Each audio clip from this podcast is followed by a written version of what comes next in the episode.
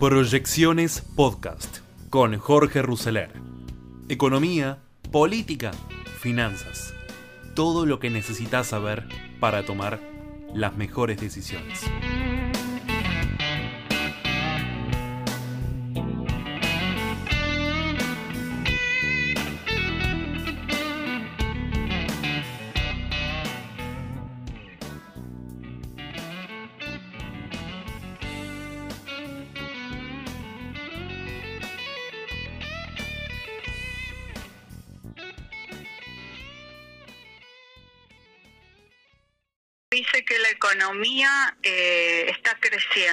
Los números de recaudación y los números de actividad están creciendo. Sin embargo, nosotros lo único que, que percibimos es que el dinero cada vez nos alcanza menos, que vemos negocios cerrados, que el desempleo crece. Vamos a ver qué pasa con las mediciones técnicas que llevan a cabo consultoras de primera línea y por eso estamos en comunicación con Orlando Ferreres. ¿Qué tal, Orlando? Un gusto saludarlo. ¿Cómo le va? Soy Laura Severli. ¿Cómo está? ¿Qué tal, Laura? ¿Cómo está? ¿Todo bien, por suerte? Bueno, me alegra.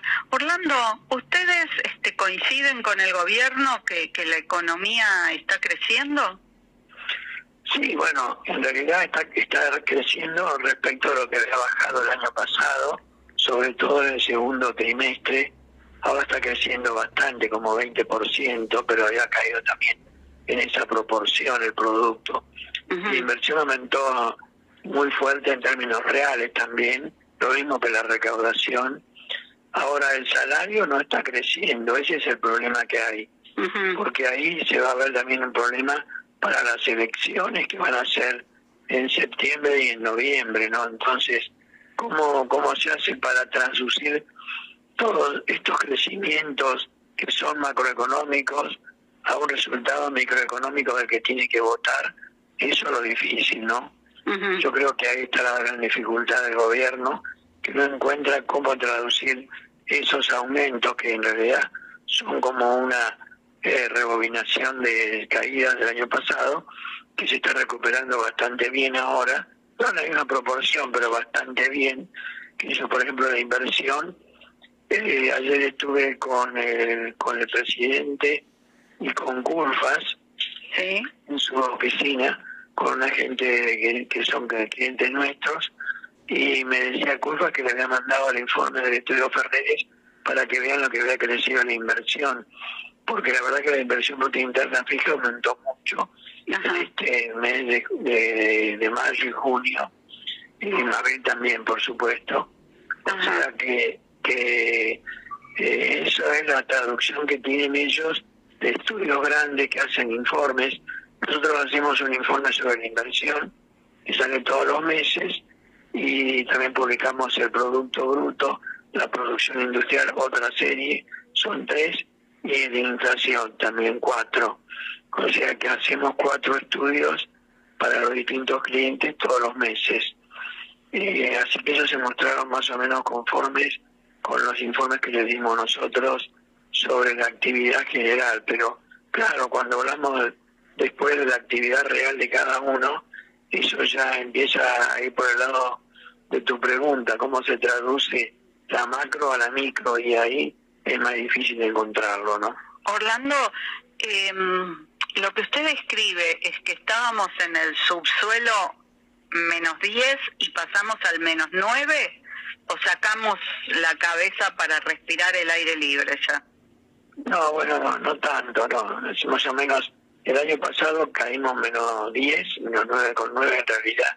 Y este año estamos aumentando 6 con 3. O sea que nos agarró también la segunda ola de pandemia y nos tiró un poco para abajo el crecimiento que iba a ser más grande, iba a ser cerca del 7 u 8 y ahora lo estamos calculando en 6,3. Pero de todas maneras es un crecimiento, o sea que también la inversión y el consumo también aumentan y lo mismo las exportaciones, o sea que todos los sistemas de demanda están dando un buen resultado pero como rebote de una situación que era muy mala, efectivamente, que ahora está mejorando. Y estas acciones como adelantar los aumentos de paritaria o dar un bono de 5 mil a los jubilados, ¿son la forma de que eh, esto que se verifica en la macro se empiece a sentir en la micro? Sí, sí, la manera que se tiene. Nosotros habíamos hecho ya desde el principio de año, donde pronosticamos un aumento de más del 50% de la inflación de que con los aumentos de esos de 32 no iba a alcanzar porque la inflación iba a ser mucho más alta, aún en un panorama este, inflacionario oficialista, vamos a hablar de comillas, o sea, con baja del aumento del tipo de cambio, sin aumento de servicios públicos o mayormente no, no mucho aumento y con control de ciertos precios, eso iba a dar 40%, igual iba a caer por eso que pensábamos que iban a haber un rebrote de las paritarias, cosa que efectivamente empezó a ocurrir ahora y empezaron a verse, digamos, los nuevos índices que se aproximan al 42, 45%. Igual significa que va a caer algo el salario, pero no mayormente, va a caer muy poquito. Pero ya venimos con cuatro años de caída del salario real y ahora se parece al número de 2004. ¿De qué depende el salario real? De la productividad del trabajador. Y como hay muchos más trabajadores informales que tienen un rendimiento más bajo, lo mismo que más trabajadores del Estado que tienen un rendimiento de acuerdo al PBI mucho menor, evidentemente la productividad es parecida a la del 2004 y el salario real es parecido a la de ese año. Entiendo, entiendo. Y, y, y en este panorama que usted describe, en este escenario, el valor del dólar que empezó a escaparse y las nuevas medidas del Banco Central para tratar de, de contenerlo, eh, ¿cómo inciden? Porque si llegamos a las elecciones con un dólar que se dispare, creo que, que la situación para el gobierno se complica mucho más. Bueno, el dólar se está disparando, pero ya había llegado hace como un año a 195 pesos por dólar el paralelo. O sea que todavía está debajo de ese valor que ya había alcanzado antes. Eh, el oficial se mantiene alrededor de los 100 pesos por dólar y está más o menos, un poquito menos ahora que la inflación, pero hay que recordar que Estados Unidos con el cual nos comparamos para el dólar, tiene 5,4 de inflación. O sea, una inflación que no es de 0, ni de 1, ni de, ni de 2, sino de 5,4, que es un número mucho más grande. O sea que también por ese lado se pierde un poco de competitividad porque se deprecia bastante el dólar en sí mismo, con lo cual no hay que ajustar tanto. Pero aún así igual está atrasado con respecto al dólar oficial, no mucho, 5 a 7%, eso es lo que está atrasado ahora, después de estos meses en que empezó a ajustar al 1%, cuando la inflación es de 3 o 4%. En realidad eh, hay un cierto atraso en los últimos meses, pero hasta ahí no venía muy atrasado. O sea, tenemos como dos dólares, un dólar para la parte comercial con el aumento de las commodities agrícolas y otras industriales o sobre todo mineras como el petróleo, que ha aumentado mucho, entonces con eso se mantiene bastante bien. Y después un dólar oficial o financiero, que libre, que está, digamos, en 175 o 180 por ahí, que es, digamos, mucho más alto, pero porque hay escasez de ciertos dólares líquidos y entonces el Banco Central va tomando medidas como para que eso no se le escape mucho y pueda llegar a las elecciones con un cierto control del tipo de cambio, ¿no? ¿Usted lo ve posible esto? Es posible, pero le damos 15% de escenario que no, no, lo vean, no le dé. Al escenario de que no se descontrola, tenemos un 60%. Hay 30% o algo así 25, 30 para el escenario oficialista y hay un 15% para este escenario que se descontrola el tipo de cambio y se desbarranca la inflación. En vez de dar 50, 51, va a dar 65, 70, que es otro número completamente distinto, aún en cuanto falten pocos meses para terminar el año, ¿no? Bien, ojalá, ojalá esto no ocurra. No, esperemos que no, porque la probabilidad que le otorgamos es baja. Ok, ok. ¿Y de qué dependería que se descontrole todo? Bueno, un poco que se desarme un poco la estrategia del Banco Central para controlar los tipos de cambio libres y que esto se arranque a cualquier número, un número de, digamos, de default que podría ocurrir con una probabilidad escasa, pero depende de mucho de, de, esa tendencia. Ya estamos en una especie de zona de default porque el riesgo país está en 1.600 puntos, que es un número eh, para default, pero realmente hay cierto control de del tipo de cambio a través de los controles de, los del Banco Central, de todos los EPOS, etcétera, que lo mantienen dentro de todo en un margen con respecto al oficial de 80% o 75%, o sea que hay una un cierto control, que eso es lo que nosotros pronosticamos que va a ocurrir, no se va a escapar de eso. Ahora, si se escapara de ese control, se fuera, digamos, al 100%, ahí sí ya veríamos un problema serio y entonces un posible desbarranque de los precios, pero mientras tanto no. Entiendo, entiendo. Bueno, esperemos que, que, las predicciones se cumplan y que la situación no empeore y que lleguemos con cierta eh, calma cambiaria y, económica a, las elecciones y, y bueno, y que esa situación pueda perdurar más allá incluso de los comicios. Muchas gracias Orlando Ferreres por habernos atendido.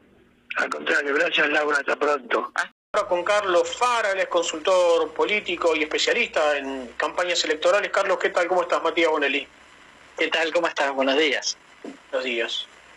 Bueno, Carlos, ¿qué estás viendo? Eh, ¿Esperabas eh, más eh, litigiosidad, si se quiere? ¿Esperabas menos? ¿Estamos dentro de los parámetros que tenías previstos? No, a ver, digamos, eh, más o menos, eh, a mi juicio los previstos, porque, eh, digamos, si bien Juntos por el Cambio tuvo una primera fase de mucha fricción, eso después se fue ordenando un poco y en lo que tiene que ver con la definición del frente de todos, bueno, todavía, digamos, está en, interrogante, ¿no? en todo caso, van a existir como las fricciones naturales, me parece que teniendo en cuenta que la sociedad, digamos, está con la cabeza totalmente en otra parte y la va a estar así durante mucho tiempo, me parece que, digamos, el nivel de fricción que hay hasta acá es, eh, relativamente menor como para que tenga algún impacto electoral.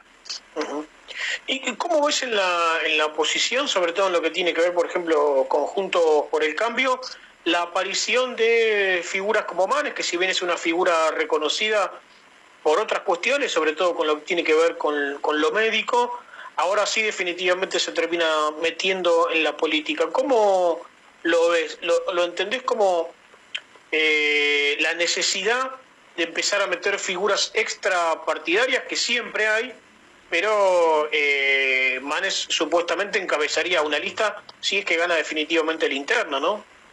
Sí. A ver, mira, primero creo que va a ser una elección hasta que, eh, perdón, siempre y cuando no haya acuerdo el sábado cuando se presenten las candidaturas, ¿no? Porque todavía hay, todavía hay negociaciones, eso es verdad.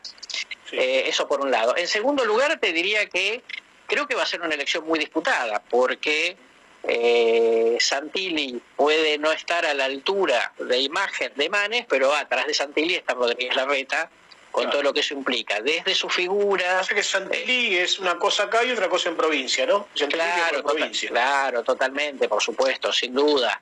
Este, no, es una figura, digamos, que, que tenga tanto, no el nivel de conocimiento, que tenga tanto registro de, conocimiento profundo como para poder evaluar. ¿Qué hizo este tipo para estar acá, básicamente? exactamente, exactamente así. Eso por un lado, más allá de que, digamos, pueda tener digamos, algún pergamino con el tema seguridad, pero eso, digamos, después se te, pasando la general paso, obviamente eso se te desdibuja un poco. Y Manes, que tiene un nivel de conocimiento importante, este, eh, me parece que eh, también, digamos, tiene eh, el tema de que, mm, digamos, una cosa es el prestigio que él tiene, y, pero cuando vos lo tratás de traducir a la política, eso seguramente algo por el camino se te va se te va perdiendo, ¿no? Digo, es como como yo digo siempre, es como como sacar un auto nuevo de la concesionaria. Solo por el hecho de sacarlo de la concesionaria ya vale un 20% menos. Claro, exacto, es verdad. Cuando, cuando, en la política pasa lo mismo, porque obviamente hay mucha gente que le puede agradar Manes, pero bueno, ahora Manes tiene una camiseta, ¿no? Y tiene que responder por esa camiseta. Y eso es lo que seguramente, digamos, algo lo va, a perder por el camino. Por eso hasta acá veo un, un, escenario de esa primaria, digamos, muy disputada, ¿no? Como muy pareja. Y, del otro lado, que es el caso contrario, hablamos recién de Santilli pasando a provincia, tenemos de provincia pasando a capital, que es el caso de la ex, la ex gobernadora María Eugenia Vidal. Ahí me parece que la historia es otra, ¿no? El caudal es otro, y el conocimiento, por supuesto, del personaje. Claro, totalmente, porque primero, primero vuelve, vamos a decirlo así, de manera tanguera, vuelve a rendir a la casita de sus viejos, digamos. Exacto, sí porque bueno, porque ya perdió, digamos, y por mucho, por mucho mérito que tenga, no hizo, digamos, no hizo una, no hizo una diferencia particular en esa derrota. Sacó unos 300.000 votos más que Macri, pero, pero digo, la diferencia fue enorme. Entonces, eh, vuelve para, yo, a mi juicio, digamos, pura y exclusivamente para reconstruir su propia carrera política en un distrito que le, le, otorga, digamos, el triunfo seguro. Ahora, digamos, el desafío es tener un triunfo suficientemente amplio, pero de vuelta, ahí también, tal cual decíamos en el caso provincia, la figura de Rodríguez Larreta, por ahí es más plebiscitada, digamos, que, que por la figura de Vidal, estrictamente hablando.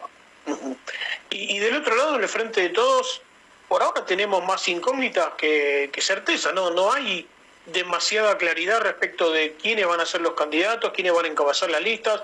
Incluso se baraja la posibilidad, aunque sabemos que Alberto no quiere saber nada, el presidente Alberto Fernández, eh, de perder algún ministro. Algunos iba a entregar, como eh, Arroyo.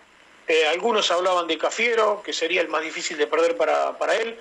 ¿Cómo, ¿Cómo ves esta indefinición o por lo menos no comunicación? Porque tal vez está todo clarísimo y todavía no se difundió. Sí, eh, ahí, ahí hace, hace pocos minutos, digamos, empezó a circular un, un rumor de, que un poco como que la fórmula sea entre Daniel Golan, el, ministro de Salud de la provincia, y efectivamente Tolosa Paz, que, fue lo que circuló mucho el fin de semana. Eh, mira, yo te digo, ninguno de los nombres que están sobre la mesa eh, le aporta un valor agregado a la marca al frente de todos. Este, eh, como para... Sí, no, no tenemos el, eh, el, nombre estrella, digamos. No, no, no en, eh, en, el teatro, por ejemplo, el que, el que arrastra la, la, venta de tickets. exactamente así, ¿no? No está el Darín de la película, digamos, Claro, exacto, sí. Entonces, este, por eso creo yo que, que básicamente la eh, la, campaña del oficialismo va a ser la campaña de la escudería, ¿no? Va a ser la campaña de la marca, no la campaña de los candidatos. Me parece que volviendo una vez más sobre aquella consigna de el candidato es el proyecto, y porque además creo yo que por la propia estilo de conducción que tiene Cristina sobre el frente de todos, me parece que no hay ningún interés en que exista una estrella. Me parece que ahí precisamente todos tienen que, este, eh, digamos, responder, claro, exactamente, responder con, con su capital a lo que ella decida desde ya. Eh, ¿Ves una, una, más allá de, de los candidatos que haya, a menos que me digas no, porque si va tal, lo veo mejor que si va el otro? ¿Ves una elección eh, peleada? No, a ver, yo en principio en provincia de Buenos Aires por lo pronto veo más una elección, que sí estaría ganando el frente de todos, aunque más no sea por el hecho de que tiene un piso más alto, eh, juntos por el cambio. Eso en primer lugar. habrá que ver. Un poquito la historia también, ¿no? Claro, totalmente, totalmente así. Eso, digamos, para ti de distintos pisos. Segundo, porque Juntos por el Cambio, para acercarse más al gobierno, tiene un, le apareció, digamos, un problema que es eh, experto por derecha. Sí, otra vez. Exactamente, que, seguramente digamos va a sacar más votos que la vez pasada, porque va, va a juntar digamos votos del desgaste de, Juntos por el Cambio, digamos, este es una elección legislativa, con lo cual digamos te podés permitir votar a un a alguien, digamos, este como, como voto castigo. Y después el otro factor y muy importante en el escenario es el factor Randazo, porque Randazo hoy fundamentalmente le saca más votos al frente de todos que a Juntos por el Cambio entonces ahí puede ser un dolor de cabeza para el gobierno. Que no es que haya gente que pase del frente de todos a Juntos por el Cambio, sino que tiene ahí una estación intermedia que es Randazo, y que vos decís, bueno, vota Randazo esta vuelta, veremos, si Alberto se despierta, vuelvo a votar al frente de todo dentro de dos años, pero por ahora, digamos, voto a uno que de alguna manera estaba con nosotros. coincido en, esa posibilidad del votante del frente de todos que podría llegar a irse a, a Randazo, pero hoy Randazo también es un poquito una incógnita, ¿no? Eh, son de esos personajes, como alguna vez siempre pongo ejemplo Lilita, más allá de las veces que arrasó, tuvo eh, votaciones fueron malísimas. Hay que ver Randazo en qué punto se pone también. Sí, totalmente. Yo creo que yo creo que respecto a comparado con 2017, que fue su anterior oportunidad electoral, me parece que en esta tiene una mejor oportunidad, entre otras cosas porque no está masa en el, en el, en el tablero, pero sí, por supuesto que después digo hay que remarla, ¿eh? digo, una cosa es tener la oportunidad, otra cosa es saber aprovecharla. Bien. Carlos, muchísimas gracias. No, por favor, que tengan lindo día. Igualmente, un gusto. Carlos Fara, consultor político y especialista en opinión pública y campañas electorales, así se dice. ISEC, la Escuela de... Línea, que es director de CB, consultora de opinión pública. Este, buen día, Cristian. Hugo Grimaldi aquí en Ecomedios. ¿Cómo te va? ¿Cómo va, Hugo? Gracias por la comunicación. Bueno, al contrario, gracias a vos. Queríamos hacer un rápido raconto porque ya el programa está como, como terminando, pero no importa. Este, vamos a tratar de, orientarnos. Este, ustedes han medido algunas cosas de las PASO en los dos grandes conglomerados, en el Frente de Todos y en Juntos por el Cambio, en la capital y en la provincia de Buenos Aires. Vamos a centrarnos ahí. En provincia, ¿qué han visto? E, este estudio que hemos publicado se ha hecho en provincia de Buenos Aires, 1.649 casos, entre el día 13 a 17 de julio para justamente conocer el clima social de, los bonaerenses y las intenciones de voto en los potenciales escenarios. En materia electoral tenemos, por ejemplo, eh, cuando lo medimos por espacios políticos, al frente de todos con una intención de voto directa del 35,8%, Juntos por el Cambio con el 30,1%, eh, vamos con vos 7,8%, la fuerza de Randazo, eh, los liberales de Espert 3,7%, la izquierda 3,2%, otro 2,8 e indecisos 16,6. Cuando proyectamos esos indecisos, nos vamos con un 42,1 del Frente de Todos, 35,6 de Junto por el Cambio, 10,2 vamos con vos, liberales 4,9, la izquierda 3,8, otro 3,4. Y si vamos con nombres en el potencial escenario que se puede dar en, septiembre, ¿no? con Santilli y Manes en interna de Juntos por el Cambio, tenemos al Frente de Todos 33,7, el candidato al Frente de Todos, porque lo medimos como fuerza, pero no, hay nombre todavía en, el Frente de Todos. No. Diego Santilli con el 18,2, Facundo Manes con el 14,8, Florencio Randazzo 8,2, José Luis Esper 4,2, Nicolás del Caño 3,2, otro 2,1, no sabe 15,6. Y si proyectamos ese 15,6, el Frente de Todos sería el 41,4, Santilli 19,7, Facundo Manes 16,5, Florencio Randazzo 10,8, llegando a los dos dígitos, José Luis Esper con el 4,5, Nicolás del Caño 4,2, otro 2,9. Está bien, déjame preguntarte algo que, tiene que ver un poco con, la futurología. Este, Cristian, eh, vos decís que en este momento Santilli está por arriba de Manes en su interna este, y que Randazzo llegaría a los dos dígitos. Eh, Randazzo, esos 10 puntos y pico. ¿A quién le saca votos? ¿Al frente de todos o a Juntos por el Cambio? Es una relación, me parece, 70 a 30, ¿no? Le saca, saca un 70% de voto de identidad peronista. En principio es un peronismo no. Digo, estoy recordando que, digo, en análisis directo podría estar pescando ¿no? en, los 10 puntos que deja Sergio Massa, que había saltado en 2017 o sea, ahí sacaría parte de su capital político, y un 30% de un voto opositor, ¿no? Un voto opositor al peronismo, que con su discurso seduce. Eh, pero me parece que Florencio Randazzo estaría sacando su mayoría si un voto de identidad peronista. Creo que estar en dos cifras es, es un resultado positivo para Randazzo, lo deberían estar celebrando. Eh, y a la vez, obviamente, hay que ver qué sucede si Facundo Manes, que también es un candidato antigrieta, por más que hoy sea parte de Juntos por el Cambio, él tiene una identidad más outsider eh, y que tiene un discurso antigrieta. Eh, en el caso que gane Diego Santilli las pasó, obviamente por estar capitalizando parte del electorado y también. Hace que Florencio Randazzo tiene un potencial, se hace fuerte en tercer sección, le va bien también en primera sección del conurbano y bueno, en el interior también tiene un, piso político, un piso electoral interesante. Eh, ¿Vos dirías que, que este, las, los resultados de las pasos después se van a trasladar directamente a las generales o que esto es por la interna, por ahora nada más? Eh, no, me parece que se puede dar incluso lo que históricamente viene sucediendo en la provincia, que en las pasos hay una distancia y un, un escenario eh, que, generalmente le permite al frente de todos tener un, diferencial, o al peronismo en este caso, el peronismo kirchnerista, pero que después de las generales tiende a achicarse esa diferencia, e incluso, si recuerdo la del 2017, a darse vuelta. Eh, porque participa un segmento del electorado en las generales que no participa en las PASO, que es apático a la política, pero apático también al, peronismo kirchnerista, pero que sí se vuelca a las urnas en, noviembre y que eso permite incluso, como te digo, ese salto o achicar la distancia o ese salto a favor de, de, lo que sería la oposición. Me parece que la interna sí genera un desgaste, una división que permite que algunos votos se, se diversifiquen, que vayan a ESPER o algunas personas chicas pero que después se termine dando no ese, ese posicionamiento, bueno, de ver cuál es su límite mayor. Le gane el, kirchnerismo, bueno, lo termina votando Santilli o, a, o al candidato que termine ganando la interna. Vamos a los candidatos potenciales del Frente de Todos. Ustedes me dieron a Cafiero, a Martín Insaurralde. ¿A Tolosa Paz la midieron?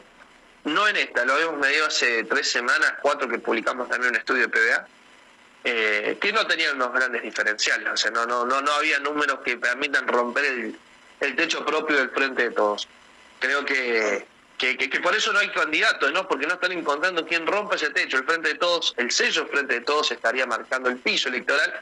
Necesitan una figura que rompa ese techo y, y bueno, me parece que todavía no la estarían encontrando en la provincia. Claro. Bueno, y entre Cafiero e Insaurralde, ¿qué vieron? Bueno, por ejemplo, Santiago Cafiero con una imagen positiva del 33,2 y una negativa del 45,3. Eh, no sabe el 10,9, no lo conoce el 10,7. Y un piso electoral del 18,7 con un techo electoral del 32,5. Y Martín Urzarralde con una positiva del 39,9, una negativa del 39,5. Eh, no lo conoce el 6,8, no sabe, no, no, no, no lo define, no tiene su imagen el 14,8. Y un piso electoral del 13,1, bajaría comparado a Cafiero, y con un techo electoral un poquito más alto del, con el 34,9. Eh, pero decíamos, obviamente, eh, el Frente de Todos con un piso del 35, estamos diciendo que las dos figuras no estarían permitiendo romper ese techo. Este, hicieron también algo que tienen que ver que tiene que ver ya con las generales ustedes sí medimos el escenario ya sea Facundo Manes ganando o Diego Santilli ganando en el de Facundo Manes ganando la interna, ¿no? Sí, sí, sí, sí. Bueno, Facundo Manes... ¿Cómo, le fue en esa medición? Frente de todos, 34-2, Facundo Manes eh, 29-5, Florencio Randazzo 8-1, Esper 5 puntos, Del Caño 2,8, otro 2,4, no sabe 18, sube a 18 los indecisos. Eh, y en la proyección de indecisos, 42-7 el frente de todos, 35-1 Manes, 10,2 el Randazo, 5,6 José Luis Esper, crecería en el caso que Santilli no sea candidato eh, o pierda la interna. 3,5 eh, del Caño, otro 2,9. Y en el caso de Santilli, que sería el escenario potencial, ya, que Santilli, según nuestros estudios, ganaría la interna, 35,7 el frente de todos, 30,4 Santilli, 10,5 Randazzo, ahí vemos el pequeño crecimiento, 3,2 eh, del Caño, otro 3,1, José Luis bajaría el 2,6 no sabe el 14.5, y si proyectamos ese 14.5, esos indecisos, el frente de todos iría el 41.9, Randazo al eh, perdón, Santilli al 35.6, Randazo al 12,6%, del Caño 3,8, otro 3,2 y Lesper con el 2,9. Está bien. Eh, y la última, Cristian, y, no te pido ninguna bola de cristal, es solamente pensar un poco en la experiencia. Estos números te dirían que las elecciones cuando se celebren las generales para diputados este, en octubre, este, ¿estos números se van a repetir después? Este, no, para mí se van a achicar. Para mí se van a achicar. Si hoy tenemos una instancia de seis puntos en un escenario potencial de noviembre, pero pensando más que nada en, septiembre, ¿no? Porque este escenario de medir a Manes solo o a, o a Santilli solo también es un escenario de una potencialista de unidad. Por eso lo medimos. Pero estamos pensando en septiembre. Yo creo que si tenemos una distancia de seis puntos ahora, estaremos en una distancia de tres puntos, cuatro como mucho en noviembre. Claro. Eh, hay que pensar también que se supone que junto por el cambio lo que va a disputar en las pasos es el lugar en las listas, porque tanto Santilli como Manes van a entrar los dos. Claro, claro, claro, pero obviamente lo que estamos viendo son dos fuerzas políticas, o por lo menos una que ha ganado terreno que la UCR, que tiene su columna vertebral en el interior de la provincia. Eh, ah, hoy, hoy, la, UCR tiene alguien con, con, quien mostrar, con quien competir, está motivado y, bueno, hay que ver si esa, si esa motivación, incluso con una derrota de Manes en la interna, le permite ser parte y estar activo en, en, lo que es la elección de noviembre. Y obviamente eh, Santilli se construyendo en, la primera sección, que es su fuerte político. Cristian, te tengo que dejar porque llegamos al fin del programa, pero te mando un gran abrazo y obviamente antes de las elecciones vamos a renovar la charla. ¿eh? Sí, claro, no, a disposición y gracias a ustedes. Al contrario, Cristian Boutier es director de CB, consultora de opinión pública, hicieron esta evaluación puntualmente sobre la provincia de Buenos Aires en materia de este, paso. ¿eh?